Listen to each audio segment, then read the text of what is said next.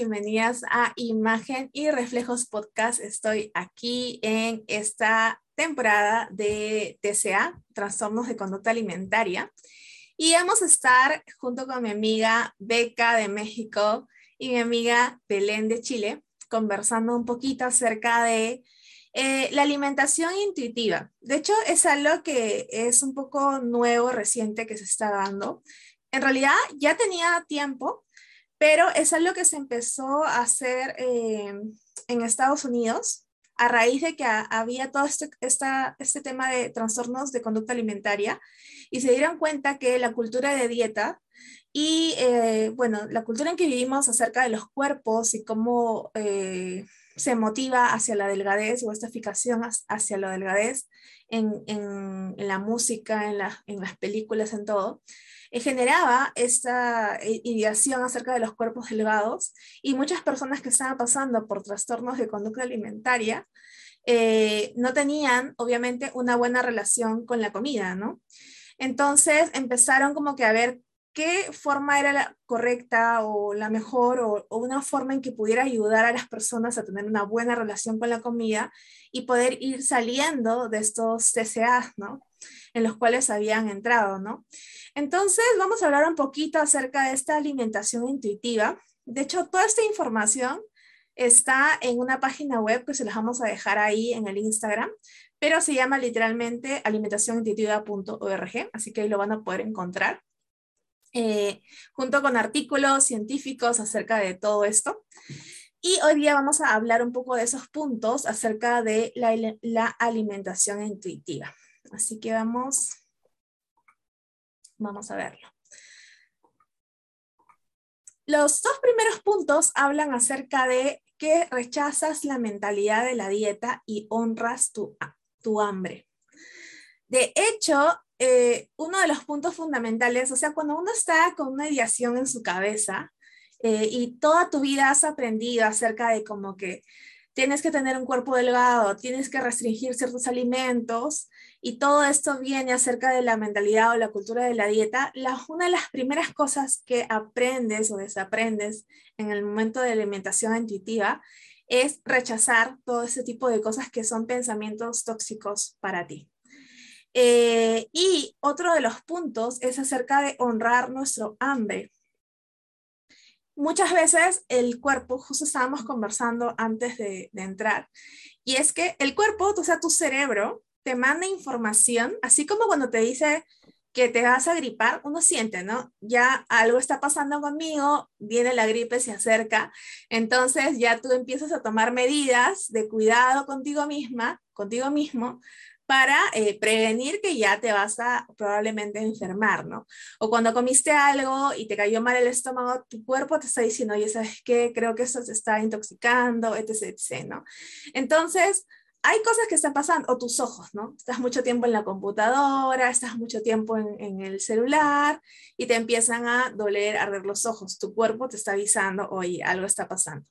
Lo mismo sucede con el hambre, sino que a veces con el tema del hambre, hemos este, como que estigmatizados como que, ay, no, si tengo hambre, lo, no, no voy a tener, voy a pensar que no tengo hambre y así voy a dejar de tener hambre y no, eh, o sea, no va a funcionar así. Lo que va a suceder es que tu cuerpo, al ver de que no lo estás alimentando porque te pide alimento, va a ir incrementando esas señales de hambre de poco a más. Y luego ya, cuando ve que no lo vas a alimentar, va a empezar a, consumir es, eso de tu propio cuerpo, ¿no? Y va a generar todo este, este daño que se produce al dejar de alimentarnos, ¿no? Entonces, al parte de, de rechazar esta mentalidad de dieta y honrar nuestro hambre, es primero desaprender, ¿no? Todo esto que hemos aprendido de la cultura de dieta y de los cuerpos delgados, eh, y que como que es el, la norma, ¿no? Y honrar nuestro hambre, ¿no? Si tengo hambre es porque mi cuerpo me lo está pidiendo y verlo como algo necesario para mí, para sobrevivir, ¿no? Eh, porque uh, si no lo sabían, ¿no? Para sobrevivir necesitamos comer, es importante. Así como necesitas respirar, necesitas comer. Es una necesidad básica de tu organismo. Así que vamos a comentar un poquito acerca de esos dos puntos. Eh, ahí. quien tenga la posta. Sí, yo quiero decir, es, es cierto esto. Eh, por ejemplo, me toca ver mucho en consultas médicas diabéticos que dejan de comer para tratar de controlar su azúcar y lo que hacen es provocar completamente lo opuesto. Y su azúcar se, sale de control porque al no comer, hay, hay, muchos diabéticos que me han tocado que terminan haciendo una sola comida al día porque el azúcar no la logran controlar y dicen, pues voy a comer menos. Entonces hacen una buena comida al día y medio pican durante el día y lo que hace el, cuerpo es compensar. El hígado se vuelve loco y empieza a aventar como loco azúcar porque, como dices tú, o sea, se descontrola. Y, y me encanta esto de, pues, esta cultura de respetar nuestro cuerpo, respetar el hambre, respetar lo que el cuerpo te está diciendo. Este, por ejemplo, a mí me pasa mucho en el trabajo, yo desayuno a las 9 de la mañana y salgo a comer hasta las tres y media. Entonces, si a mí se me ocurre no comer nada durante ese tiempo, no picar algo, no hacer como que un refrigerio, a la una de la una y media de la tarde yo ya estoy hipoglucémica. Y soy una persona grande, no es como que estoy flaquita ni nada de eso, pero si yo no he comido nada, mis manos empiezan a temblar, me empiezo a sentir muy ansiosa y no puedo, porque de alguna forma mi trabajo me requiere de estar gastando mucha energía mental y nuestro cerebro necesita que comamos bien para poder funcionar bien y el, cerebro necesita azúcares para poder procesar bien. Y como mi trabajo implica estar pensando todo el tiempo, porque es, o sea, me dedico a interpretar todo el tiempo, entonces si yo no le doy, es como si me lo gastara rápido, de verdad me pongo muy mal y hay veces que he tenido que salirme y bajar temblando a ver qué me meto porque no puedo, o sea, no puedo seguir así. Y por otro lado, lo mismo, ¿no? También respetar cuando tu cuerpo te dice, ya estoy satisfecho, ya no sigas comiendo aunque estás encantada con esas papas a la francesa con un montón de cosas encima, ya estuvo bueno, pero a veces uno también a mí me pasa, no sé ustedes, pero este, venden los paquetes de galletas y te atoras las 10 galletas, aunque ya estás bien empalagado, porque están bien buenas y pues cómo voy a dejarlas, ¿no? Entonces está muy, está muy chido eso, esa cultura de, de, de honrar nuestra hambre, de, de, escuchar, porque finalmente el cuerpo está diseñado de una forma maravillosa y nos va a decir lo que necesita. Rápido, otra cosa, por ejemplo, mi hermana es súper, súper, súper flaquita y ella tenía una condición, este, tiene una condición inmunológica y ella no sabía y su cuerpo le pedía sal todo el tiempo, todo el tiempo y, ella todo el tiempo quería comer cosas con chile. Este, bueno, somos mexicanos, entonces a todo le echamos estas salsas que ya son artificiales, que no son hechas en casa, tienen mucho sodio, tienen mucha, mucha sal y le encantan las maruchan y ese tipo de sopas instantáneas y a todo le echaba limón, muchísima sal, muchísima salsa valentina aquí le decimos y, y, nosotros la regañábamos. Cuando se descubre, este, le hacen finalmente el diagnóstico, descubrimos que su cuerpo le estaba pidiendo como loco sal porque ella ya no tenía glándulas suprarrenales y su cuerpo ya no estaba reteniendo el sodio y como se estaba escapando todo el sodio de su cuerpo, su cuerpo le pedía como loco que consumiera sal e incluso terminó tomando pastillas de sal, pastillas de sodio. Tiene que consumir cierta cantidad de sodio al día porque si no su cuerpo se desestabiliza. Entonces, honrar nuestra hambre y lo, escuchar lo que el cuerpo nos está pidiendo, creo que sí, es súper importante. Sí, eso es verdad cuando escuchaba eso lo de honrar el hambre, me acuerdo mucho. Yo vivo con uno de mis hermanos, es personal de salud enfocado en la alimentación, y cuando mi sobrino empieza, tengo hambre, él dice, ¿pero qué hambre tienes? ¿La que tu cuerpo te está pidiendo algo que comer o la que tu mente te está pidiendo algo que comer porque estás aburrida? Entonces, separa como esa, esa, esas dos versiones del hambre que podemos tener, eh, porque muchas veces la ansiedad nos lleva mucho a comer. Sí. Puede ser también un caso de, de, de apetito, pero como es impresionante eso de, de, escuchar nuestro cuerpo, porque yo estudié, cuando estudié, yo pasaba muchas horas sin comer. Y ahí me explicaron que si yo, como decía Jenny, si yo no comía en esa hora, mi cuerpo iba a empezar a usar las reservas que tenía. Y después mi mamá me decía, tú vas a ser más probable diabética, pero no porque comiste muchos dulces, sino porque tu cuerpo trató de usar toda el azúcar que tenía en esa temporada que tú no comías nada. Y yo así, impresionada, porque yo era de que almorzaba a la una y me podía llegar a las nueve, diez de la noche en la casa sin comer mm. nada por terminar un trabajo, por cumplir en la universidad. Y, y eso me llevó mucho. No sé si también lo conté que una vez en, la universidad llegué al hospital por deshidratación, por mala alimentación, todo por cumplir. Me tuvieron, me tuvieron ahí con suero porque no escuché, como decía, mi cuerpo, lo que necesitaba, no, no honré el hambre. Y también eh, reflexionar sobre lo de las dietas, de que todos hacemos dietas. También aprendí de que uno lleva una dieta, no sé, yo me como todos los días un pan en la mañana y eso es una dieta, pero nosotros todos asimilamos la dieta a dejar de comer para ser flaco. Y es mejor tener como un, un concepto de comer bien para llevar una vida bien, porque si no, yo, yo, yo igual ahora digo así como ya voy a comer bien y voy a hacer una dieta de tal cosa, pero como que encuentro que el peso es tan grande cuando tú escuchas la palabra dieta, cuando tu, mente dice ya el lunes voy a hacer dieta, que como que el peso es gigante y como que te da más ganas de comer, te da más ganas de, de probar cosas que no deberías comer, pero eh, llevarnos bien, bueno, ese otro punto, llevarnos ya pues bien con la alimentación para que esto ya sea mucho mejor. Buenísimo, buenísimo. Me encantan las experiencias en realidad que, que cada uno puede vivir. A mí también, bueno, yo también estoy en emergencias en la universidad por, por, no por deshidratación, sino por estrés. Me dio una migraña así bárbara. Este, y me tuvieron, me tuvieron que dormir porque está súper mal. Oh. Pero sí, no, no perjudique su salud por la universidad, por favor. Los estudios no son No lo vale. no lo vale. Solo, solo eso para, para otra conversación. Eh, siguiendo acá con la alimentación, haz las paces con la comida y desafía a la policía alimentaria, ¿no? ¿Cómo funciona esto de hacer las paces con la comida, ¿no? Justo lo que estábamos conversando hace un momento, ¿no?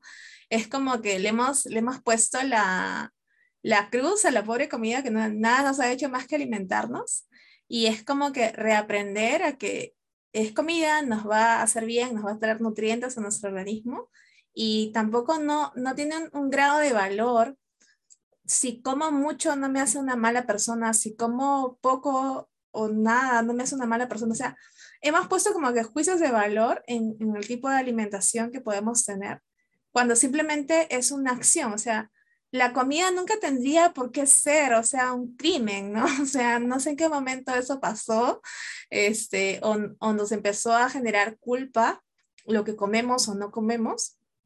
Eh, y, y, esto desafía a la policía alimentaria. Es como que cuando empiecen a ver eh, estas personas o situaciones que empiezan a generar este juicio o, o culpa dentro de, de, de, nuestro entorno, lo que sea, es como que no lo, no lo aceptes porque sí, ¿no? O sea, analízalo, cuestiónalo eh, y aprende a verlo de, de, forma diferente, ¿no? Este,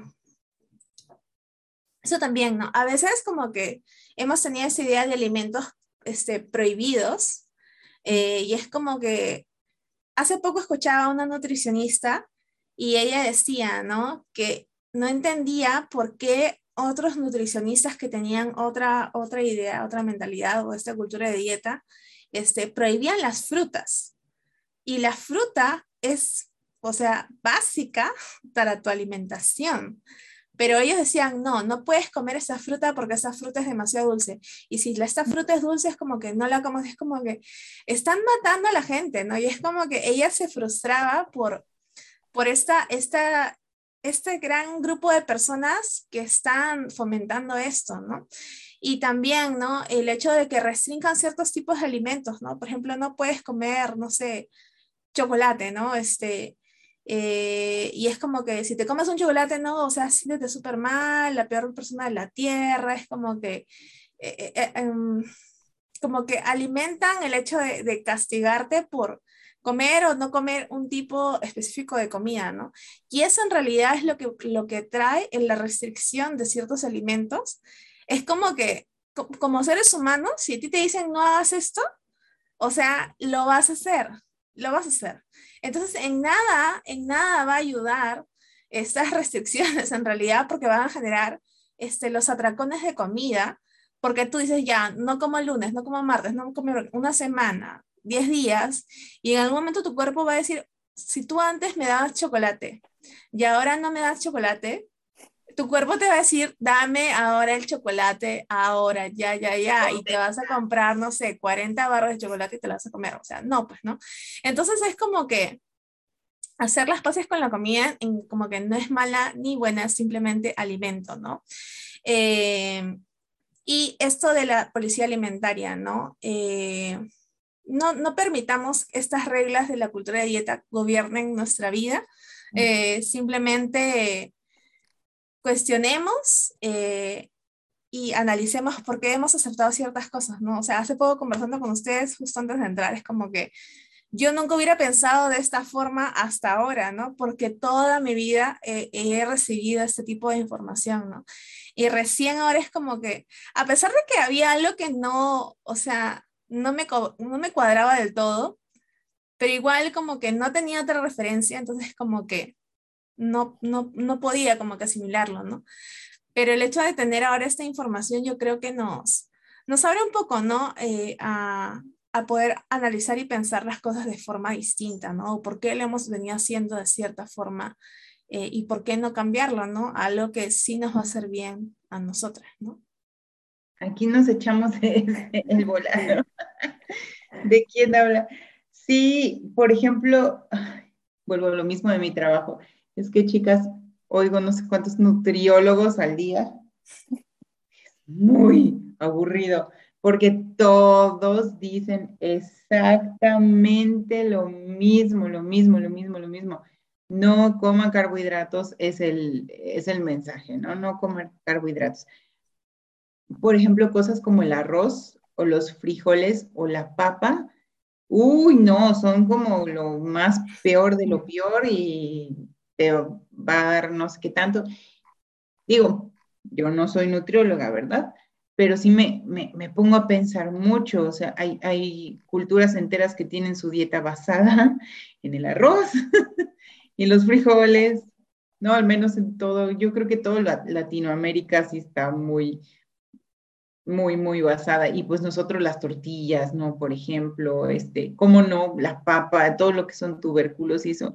Incluso los, o sea, las culturas orientales como los chinos, los japoneses, o sea, y la pasta también, no se consume en su pasta de arroz o lo que sea, pero son puros carbohidratos, son puros almidones que ahora ya son lo, lo peor de lo peor. Digo, claro, también es muy diferente porque yo escucho consultas con personas diabéticas ¿no? O con personas que tienen este, el colesterol muy alto o ese tipo de cosas. Pero pues sí, quién sabe, o sea, tal vez simplemente habría que cambiar todo el estilo de vida para tener una vida más saludable. Digo, no sé, esto de, esto de prohibir ciertos alimentos y hace que se te, se te antojen más. Por ejemplo, yo he escuchado muchos nutriólogos que le dicen a la gente, que durante las vacaciones ellos se hacen como tontos, así como los doctores de, bueno, vamos a hacer como que ya regresó de vacaciones con el azúcar bien alta, don Pepito, pero bueno, a ver, ya vamos a ponernos en regla. Entonces los dejan que se entienden que durante esa temporada no, no andan encima de ellos, como que les dan, les dan chance, ¿no? Porque también, pues qué triste no poder comer pues cosas que disfrutas o que te gustan a menos que seas vegano o vegetariano y wow, los, las verduras te causen un enorme placer. Pues qué bueno, qué chido, la verdad. No a todos nos pasa, pero sí yo creo que permitirte un poquito, ¿no? Si se te antoja decir, ok, no me voy a comer la rebanadota de pastel, pero me voy a comer la mitad.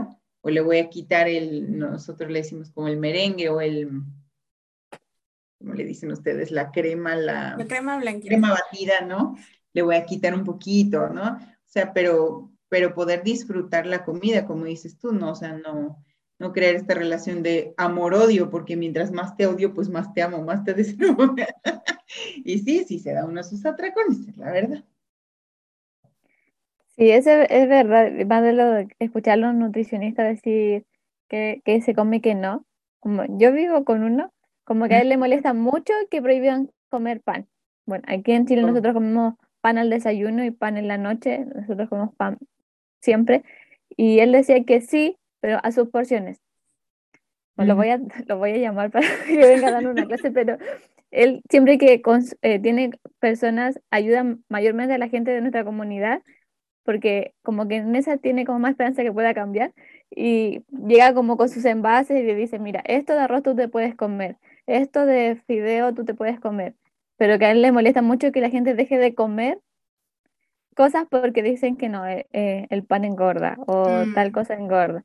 Y es como lo que decía Beca, que si está el pastel, eh, come una porción para sacarte el gusto y no para quedar muerto ahí con todo lo que, que te hayas comido, pero el, el poder disfrutar, y también me acuerdo que la psicóloga una vez nos decía que disfrutar lo que estás comiendo. Estoy comiendo, eh, no sé, frutillas, qué rica las frutillas, ¿Quién, o sea, ¿quién me las prepara? No sé, ¿quién las lavó o quién las cosechó? Como que te lleves a ese momento de, wow, estoy comiendo algo rico y disfrutarlo. Y al fin y al cabo, como que comer con culpa yo creo que es peor a, a todo que estar disfrutando algo rico que te puedas llevar a la boca. Claro, Y otro detalle, perdón, otro detalle es que también personas de escasos recursos, yo he visto muchísima gente que dice es que si yo no me como cinco tortillas con mi comida, yo no me lleno. O sea, porque no me da para llenarme con carne o no me da para llenarme con otra cosa. Entonces, por eso como mucho de arroz o mucho de frijoles o mucha tortilla, mucha papa, porque me llena. Entonces también habría que poner ese tema sobre la mesa, o sea, qué bonito que tengas para comer salmón y está chido, pero ¿y qué haces con toda la población? Sí. O sea, que de eso, eh, eh, para eso les alcanza, ¿no? Sí, o sea, justo lo que acabas de decir, eh, ese tema, ambos temas, ¿no? El tema de, de disfrutar lo que estamos comiendo y el tema de, de las diferencias sociales y nuestros ingresos económicos que nos permiten o no. Yo recuerdo, bueno, así comentando s- experiencias fallidas con diversos nutrios- nu- nutricionistas, psicólogos, psiquiatras, etc. Este, pero es como que te dan esta, esta, esta dieta, ¿no? Y es como que tienes que comer, yo diría, o sea, ¿dónde venden esto? ¿Existía? ¿Existía esto en primer lugar? Y es como que, ¿de dónde rayos sacó eso, no? Coles Y me decía, en tal lugar, ¿no? Acá hay una tienda, este, bueno, en- cuando yo era más joven, ¿no? Este, adolescente, ha- hay una tienda que todavía está hasta ahorita, pero que es una tienda súper cara. Entonces tú puedes comprarte, no sé, pues, un producto de, de esa lista que te daban y te costaba como, así como para que todos, todos, todos manejamos dólares, ¿no? Como que 5 dólares, este, 100 gramos de algo, ¿no? Y es como que es carísimo, carísimo. O sea, con eso me alcanza para tres días de comida. O sea, por 100 gramos de eso, ¿no? Entonces, como que los factores eh, económicos de una persona, sociales, su tiempo, el hecho de que de que necesita, o sea, trabajar, el, el gasto de energía de una persona que hace un trabajo físico, sea ama de casa, sea una persona que está en construcción, sea una persona este, que está manejando todo el día, este, es, es un diferente gasto físico a, a una persona que está sentada en su oficina, totalmente diferente, ¿no? Este, el tiempo que invierte, hay gente que no tengo idea cómo lo hace, pero tiene tiempo para ir al gimnasio en la, en la mañana y en la noche.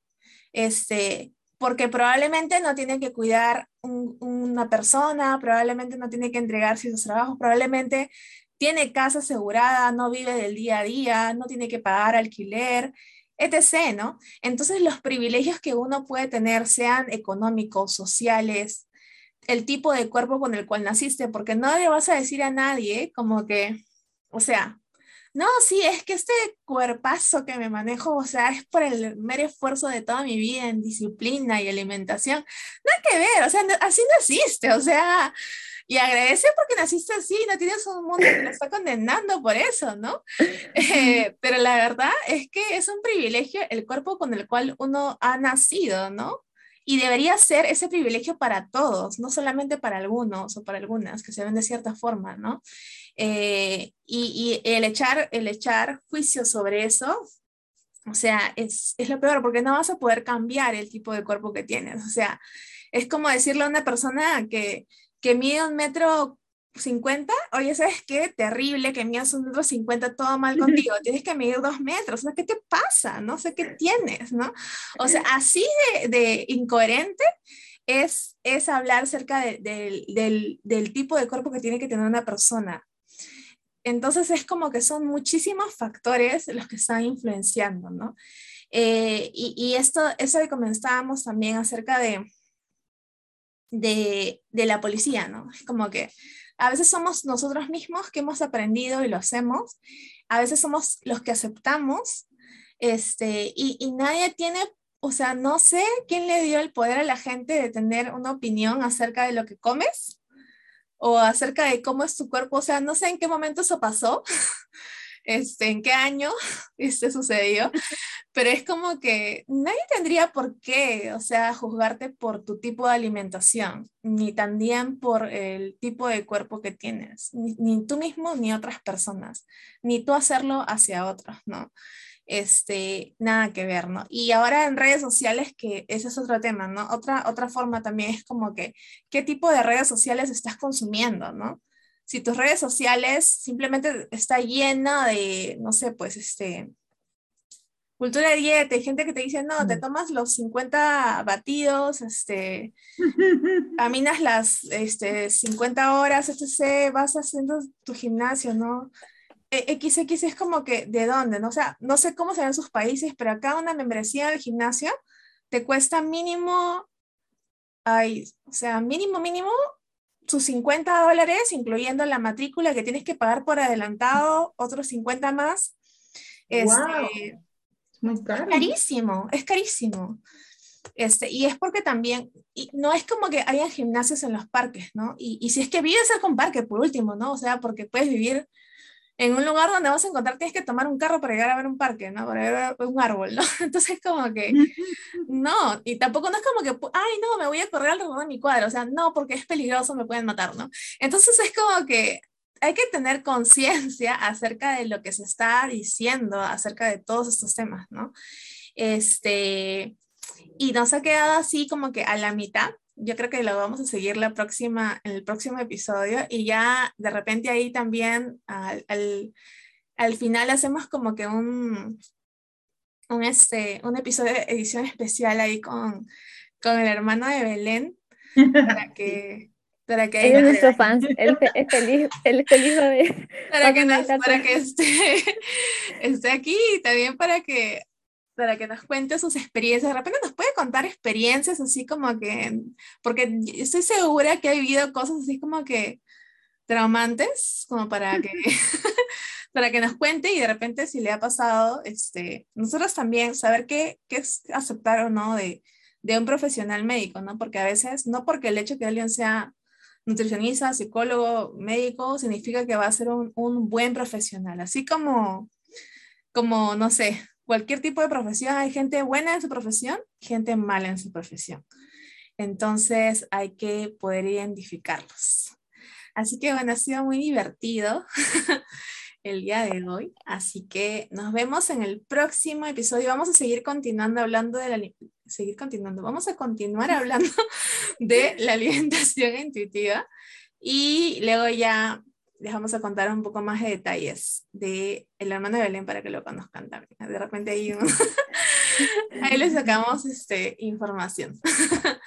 Así que nada, nos vemos en el próximo episodio. Un abrazo, cuídense. Chao.